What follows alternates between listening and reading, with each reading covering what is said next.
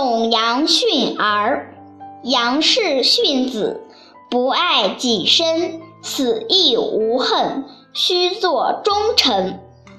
唐朝董昌龄的母亲杨氏是蔡州（今河南汝南）人。那时候吴元济造反，占据了蔡州。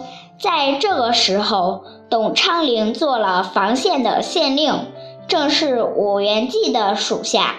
他的母亲就悄悄地叮嘱董昌龄说：“大凡一桩事理。”是顺天理的就可以成功，倘若是逆天理的就要失败。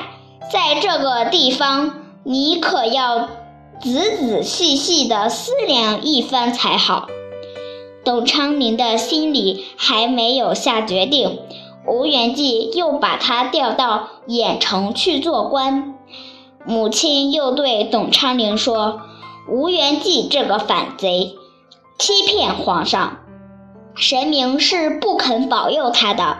你应当立刻归降朝廷，不要因为我连累你就不去归降了。你假若做了忠臣，我就是忠臣的母亲了，这样我就是死了也没有怨恨。刚巧唐朝的官兵来攻打郾城。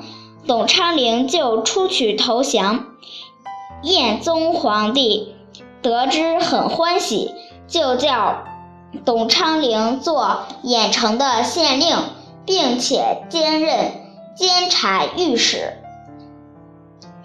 董昌龄辞谢说：“这都是我母亲的教训，至于我，哪里有什么功劳呢？”宪宗听了。赞叹着称义，后来封杨氏为北平少君。